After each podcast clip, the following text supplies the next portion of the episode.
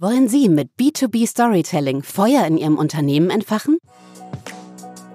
K16 Stories ist der Podcast über B2B-Kommunikation, die Funken schlägt.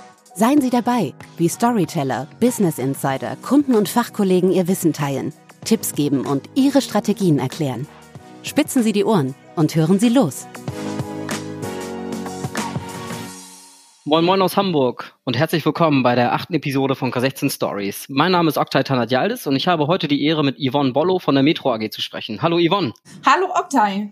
Yvonne, erzähl doch mal, was ist deine konkrete Rolle und was sind deine Aufgaben bei der Metro AG? Da fange ich schon an, Thema Interessenvertretung, Lobbying. Das ist es eigentlich übersetzt. Was wir machen, ist politische Kommunikation für die Interessen der Metro, Metro AG, aber auch die ganzen Ländergesellschaften und die anderen Gesellschaften, ähm, da werde ich bestimmt gleich noch ein bisschen mehr zu erzählen, diese Interessen dieser Gesellschaften zu vertreten. Und das können Interessen sein der AG hier in Düsseldorf, aber das können auch Interessen sein von Metro Russland oder Metro Ungarn oder Metro Indien.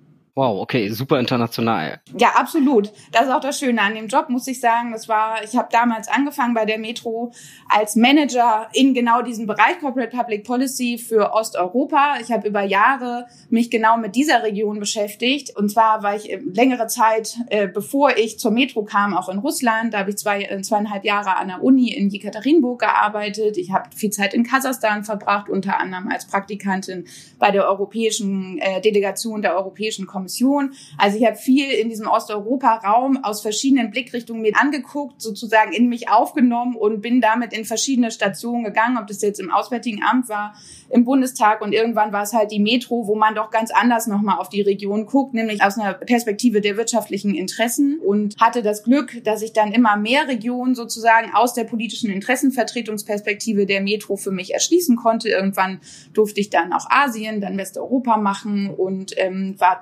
bevor ich die Bereichsleitung übernommen habe, verantwortlich für die Interessenvertretung international und habe jetzt als Bereichsleiterin eben auch, und das ist ganz neu, klingt vielleicht ein bisschen bizarr, erstmals mit Deutschland zu tun zum Beispiel und auch mit Brüssel.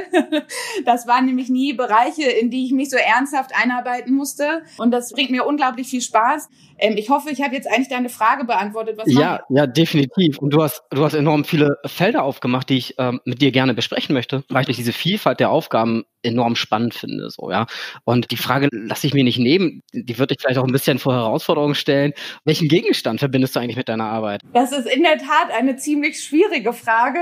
Ähm, ich glaube, was ich verbinde, wenn ich darüber nachdenke, wie sehr mich die Metro auch verändert hat, mein Blick auf Dinge verändert hat, würde ich sagen, das ist das ganze Feld Gastronomie, Lebensfreude und die Leute, die dahinter stehen. Also diese Vielfalt, die wir haben, wo wir vielleicht nie drüber nachdenken, wenn wir aus dem Haus rausgehen und dann hast du da den, äh, das Café links, da gehst du dann dein Cappuccino holen und irgendwie 100 Meter weiter hast du einen Italiener, zu dem du gerne gehst. Was dahinter steht, dass es doch was Besonderes ist, Leute zu haben, die uns so viel verschiedene Möglichkeiten und Genuss anbieten das ist was, was ich wirklich mit, mein, äh, mit meiner Arbeit verbinde und wo man auch sagen kann, das beschäftigt einen permanent, das lässt einen gar mhm. nicht los. Es ist nicht so, oh, ich bin aus dem Büro draußen und jetzt äh, kümmere ich mich um was anderes. Ja, Yvonne, das heutige Thema der Episode ist ja auch, wie die Metro AG gerade die politische Kommunikation transparent gestaltet und, und konsistent auch kommuniziert.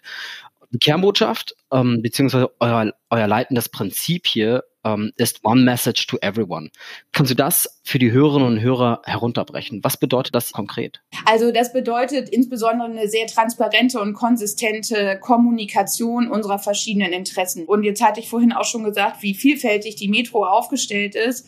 Wir sind aber auch Teil von einem regulatorischen Umfeld um uns rum, das bestimmt, wie wir auch arbeiten können.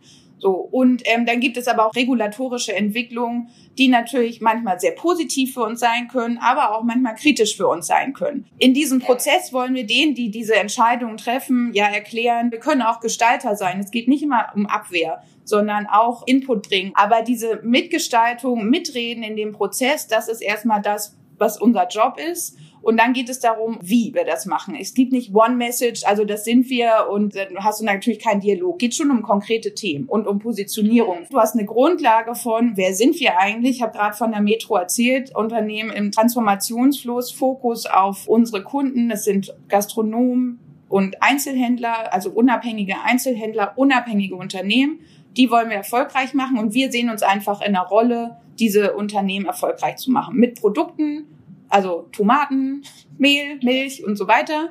Und manches kaufen wir vor Ort. Manche Produkte, ein Hummer oder so, wird aber wahrscheinlich nicht aus der Slowakei direkt kommen. Da brauchen wir einen freien Handel, der weltweit funktioniert. Wir brauchen aber auch gute Strukturen vor Ort, die äh, lokale, regionale Produktbelieferung sozusagen zulässt.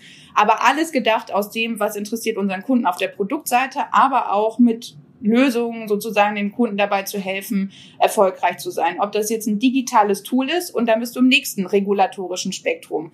Datenschutz und all diese Themen so. Also es ist super vielfältig, von welchen Regulationen wir reden. Ihr blickt ja sehr holistisch auf die Gastronomie. Ähm, vielleicht kannst du das noch ein Stück weit für uns erläutern, dass man eben nicht nur Tomaten bei euch einkaufen kann, sondern dass ihr darüber hinaus ja eigentlich noch, noch viel mehr abbildet, um die Gastronomie zu unterstützen. Genau, einmal zu dem, was machen wir noch, um die Gastronomie zu unterstützen. Wenn wir sagen, wir sind Partner, sind wir Partner auf allen Ebenen. Wie gesagt, Produkte, aber auch, hey, viele Gastronomen gehen so nach Bauchgefühl zum Beispiel einkaufen. Das kann wirtschaftlich manchmal sehr problematisch sein. Also gibt es verschiedene digitale Tools, die wir meistens zusammen mit Partnern ähm, erarbeitet und an den Markt gebracht haben, die zum Beispiel den Gastronomen helfen könnten, jetzt wirtschaftlich effizienter zu arbeiten. Aber trotzdem, wir haben gerade über Vielfalt gesprochen, sein Signature-Dish muss natürlich bestehen bleiben. Also äh, sozusagen wirtschaftliche Effizienz im Einkauf zum Beispiel zu ermöglichen oder auch bei Energiegeschichten und so. Ähm, aber ihm vor allen Dingen zu helfen, Zeit zu sparen. Das wäre auch noch was. Bürokratieaufwand kennt ja jeder. Worum es aber eigentlich geht dann für uns beim Lobbying, ist natürlich einmal das Storytelling. Wer sind wir eigentlich? Wir sind nämlich kein Einzelhändler, wo irgendwie du mal gerade reingehst, hast was gekauft und ob du dann am nächsten Tag wieder hingehst oder dann zum anderen Einzelhändler gehst oder so, es ist keine Transaktion, die wir machen. Wir, äh, unser Businessmodell ist sozusagen die Partnerschaft. Und das heißt auch, dass wir bei jeder Regulation auch mitdenken müssen, welche Auswirkungen hat eine bestimmte Regulation auf uns und auf unseren Kunden zum Beispiel. Und das ist natürlich auch nicht gerade irgendwas, was so offen liegt. Das muss man schon einmal durchdeklinieren. Und wir hatten gerade über One Message gesprochen. Wie machen wir denn eigentlich eine Message, die auch konsistent ist, die gechallenged werden kann von außen so? Wenn wir zum Beispiel sagen, bei einer bestimmten Regulation, aus Rumänien, wo es dann heißt, so und so viel Prozent müssen lokale Produkte sein, aber man weiß, der Markt gibt es gerade gar nicht her, heißt, die Regale bleiben leer dann ist es halt nicht ein Endverbraucher, der dann halt was anderes zum Abendessen kocht, sondern ein Gastronom, der seine Speisekarte für die Woche geplant hat und zum Beispiel ein Produkt nicht findet. So.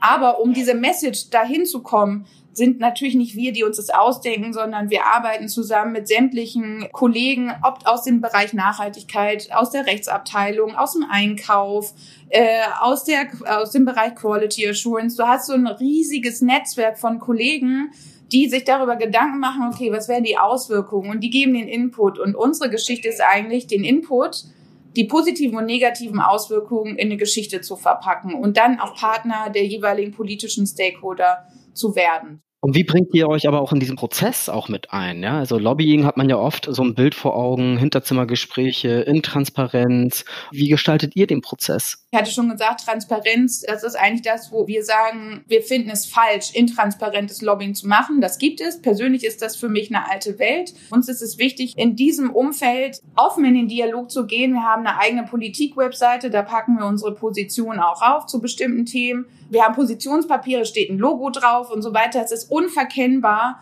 welche Message wir vertreten. Es gibt immer einen Unterbau und es gibt immer darauf basierend Forderungen dann für den politischen Prozess.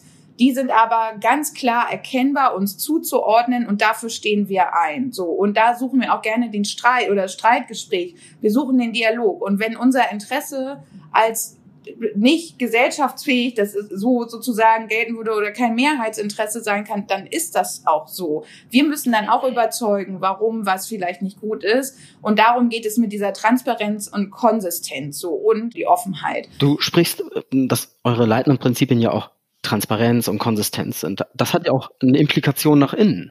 Ja, also wenn wir auch ähm, die Kultur nach innen, äh, die sollte ja optimalerweise dann auch transparent sein, äh, konsistent sein.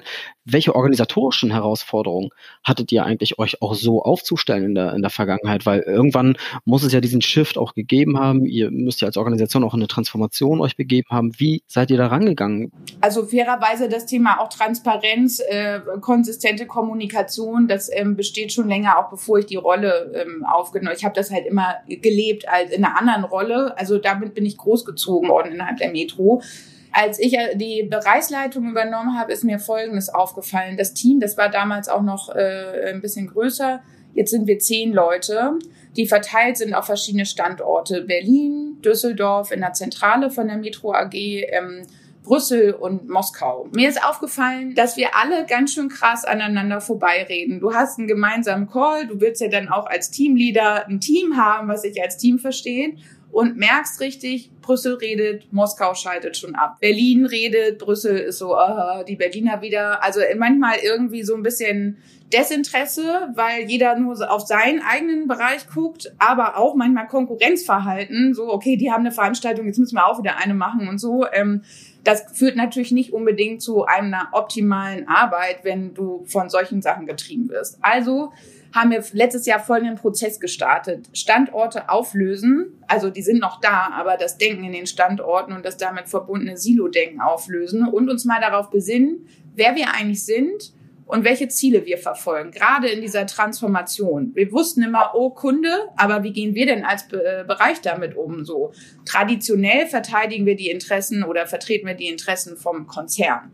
Aber wenn wir die Kundenperspektive mit reinnehmen, ist das auch viel Arbeit. Du musst ja verstehen, wie welches Interesse hat eigentlich der Kunde. So, was wir gemacht haben, ist, wir haben den, äh, den klassischen Corporate Public Policy Bereich in der Struktur und in Hierarchien in einer gewissen Weise aufgelöst und haben ein sogenanntes Corporate Public Policy Circle Universe geschaffen mit verschiedenen Circlen. Jeder von denen deckt einen Bereich ab. Es gibt jetzt einen Circle, der heißt Customer Success, sagt, da geht es um die Kunden. Da arbeiten wir daran, Interessenvertretung für die Kunden sozusagen mitzumachen aus der Perspektive, in der wir kommen. Also wir suchen uns da schon unser Alleinstellungsmerkmal in der Frage. Das Team kann ganz international zusammengestellt sein, wahrscheinlich. Genau, diese Teams setzen sich zusammen, die Leute wählen sich da selbst rein. Es gibt nur eine Bedingung, aus jedem Standort muss einer dabei sein. Jedes der Circle hat sich dann eine eigene Mission gegeben und eigene Ziele gesetzt und ist dann gestartet im OKR-Verfahren mit auf Basis der Ziele sich zu überlegen und umzusetzen. Die sind dann manchmal wieder sehr standortfokussiert. Wo wollen wir eigentlich hin?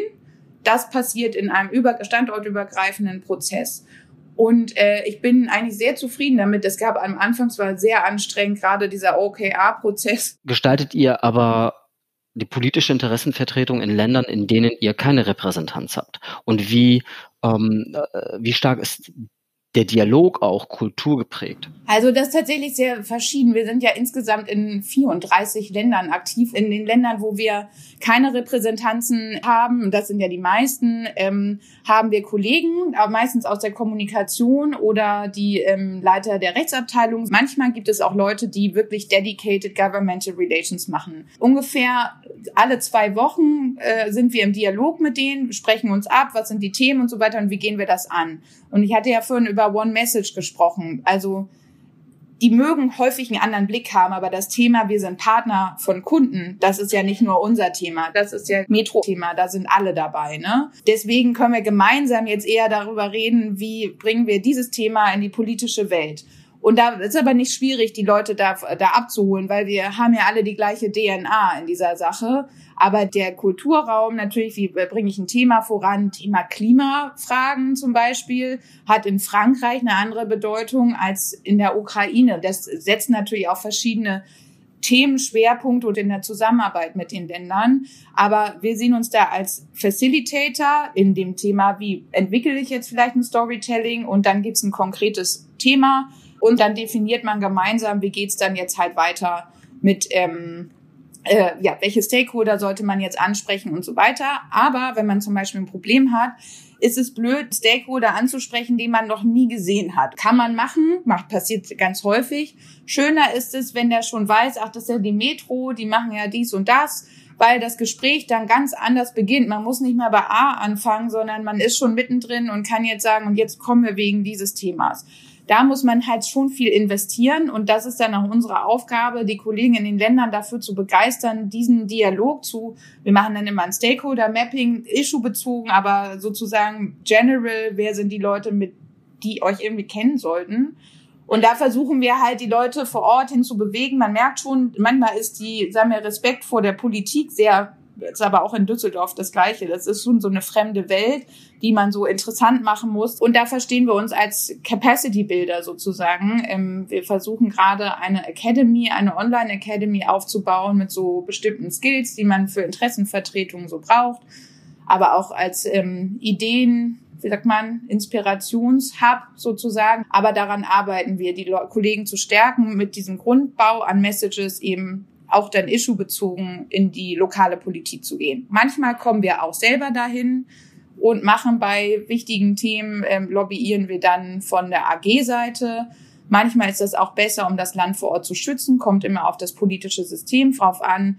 Habt ihr ein übergeordnetes Narrativ entwickelt für eure Transformation, also des Bereiches um, Corporate Public Governance? Das haben wir damals auch gemacht, logischerweise. Dieses, wofür stehen wir hier eigentlich? Also wir wollen Enabler sein für den politischen Diskurs. Das hat sich jetzt aber nicht maßgeblich von früheren Wahrnehmungen unterschieden, glaube ich. Was Neues ist eben diese Kundenperspektive die auch viel Zeit jetzt in Anspruch genommen hat, da reinzukommen. Aber dieses, wir wollen Facilitator sein für den politischen Dialog, wir wollen das operative Geschäft schützen, aber ähm, auch unsere Kunden sozusagen nach vorne stellen und den, ähm, politi den politischen Fokus auf unsere Kunden stärken. Über Corona war tatsächlich eher viel Katastrophenmanagement, ähm, Krisenmanagement, aber auch, da werden wir bestimmt auch gleich nochmal drüber reden, viele schöne Sachen auch passiert. Aber jetzt sind wir gestern tatsächlich wieder eingestiegen in den Prozess. Zu Corona wollte ich dich auch noch fragen, Yvonne, gerade weil Corona ja gerade auch die gesamte Gastronomiebranche enorm ähm, beeinflusst hat, äh, äh die letzten Monate. Wie seid ihr damit umgegangen als Metro AG oder deine Abteilung persönlich? Ähm, wie hast du da gewirkt? Also da muss ich sagen, ich hatte, glaube ich, gesagt, schon intern wird man gefragt, was ist eigentlich diese Corporate Public Policy Abteilung? Äh, gefühlt weiß es jetzt jeder in diesem ganzen Konzern, äh, das als positive Entwicklung für uns. Es war noch nie so klar wie in dieser Zeit, wie Regierungshandeln, politisches Handeln auf uns und auf unsere Kunden sich auswirken kann. Also diese, der sofortige Bezug war noch nie so deutlich wie, wie in dieser Zeit. Ähm, das hatte für uns als eine sehr positive Folge, dass ähm, wir enorm gefordert waren. Also auf einmal waren irgendwie, das muss doch die Politikabteilung wissen und so. Es fing an von diesen ganzen Verordnungen, die ja da durch, äh, also wenn wir alleine aus deutscher Perspektive, eine Verordnung nach der anderen auf Länderebene, ne?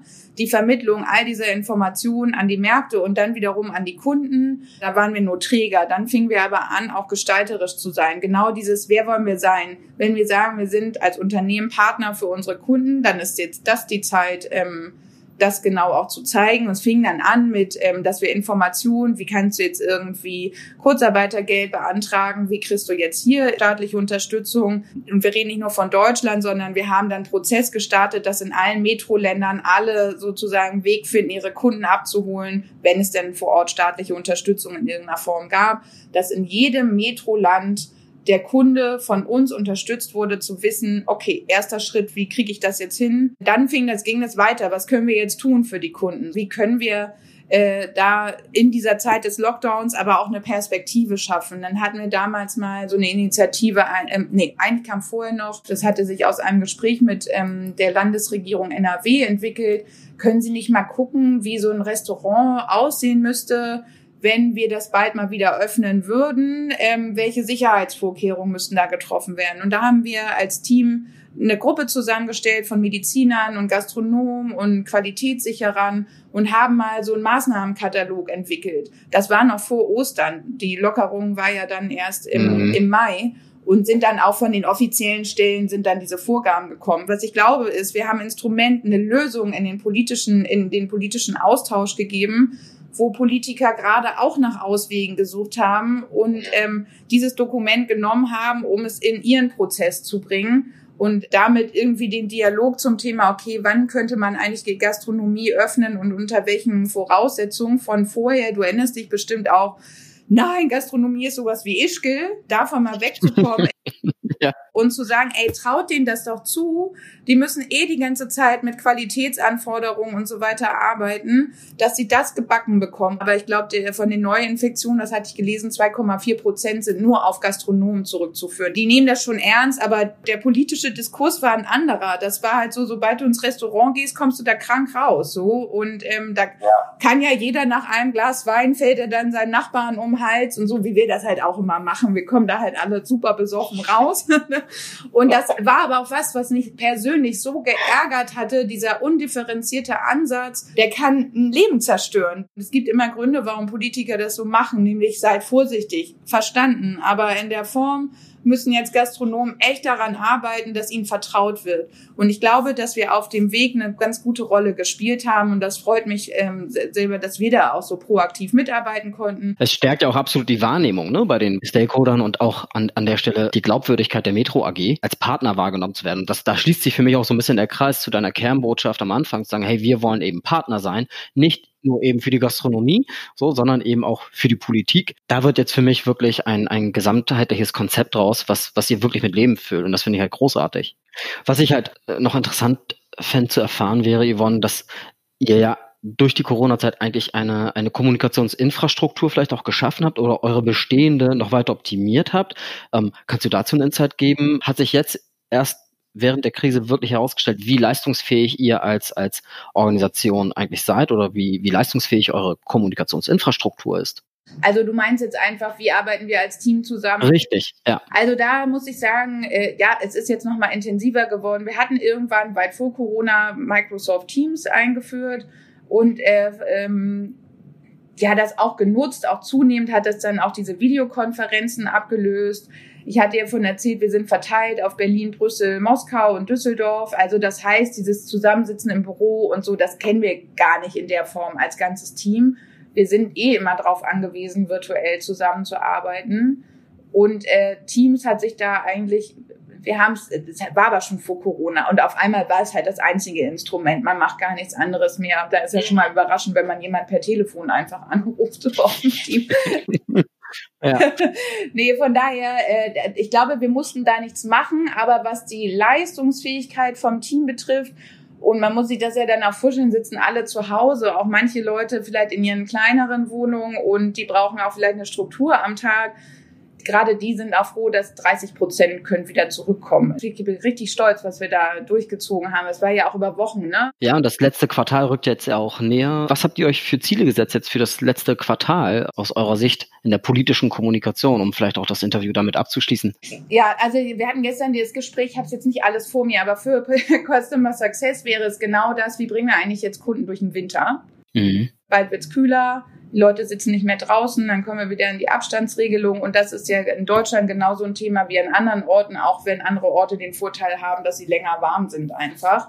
Jetzt können wir über Heizpilze reden und so weiter. Daran arbeiten wir gerade, aber ähm, wie können wir ähm, uns politisch in dem ganzen Gastronomiespielraum weiter etablieren, die Themen weiter tragen und ähm, das international genauso. Jetzt war, wie gesagt, eine Zeit, wo alle auf die Politik geguckt haben. Jetzt müssen wir das Momentum dafür auch ergreifen. Auf der Ebene äh, klare Interessenvertretung sozusagen für unseren Konzern. Aber ich würde sagen, der Fokus ist jetzt erstmal auf Kunden durch den Winter bringen. Ja, super. Yvonne, vielen Dank fürs Gespräch deine Energie, diese Themen voranzutreiben, die ja an Komplexität kaum zu übertreffen sind und vor allem diese Vielfältigkeit ja in, in, in deinem Arbeitsspektrum sich wiederfindet, finde ich unglaublich, unglaublich stark. Also äh, spannende Aufgabe, die du hast und ich, ich wünsche dir für, für, für deine Zeit da bei der Metro AG noch, noch wirklich alles Gute und ähm, du, du fühlst es wahnsinnig mit Leben, was ich toll finde hier in der, in der Episode. Vielen Dank dafür. Sehr gerne. Vielen Dank für die Einladung. Liebe Hörerinnen und Hörer, ich hoffe, dass euch diese Episode viele Insights und Inspirationen gebracht hat.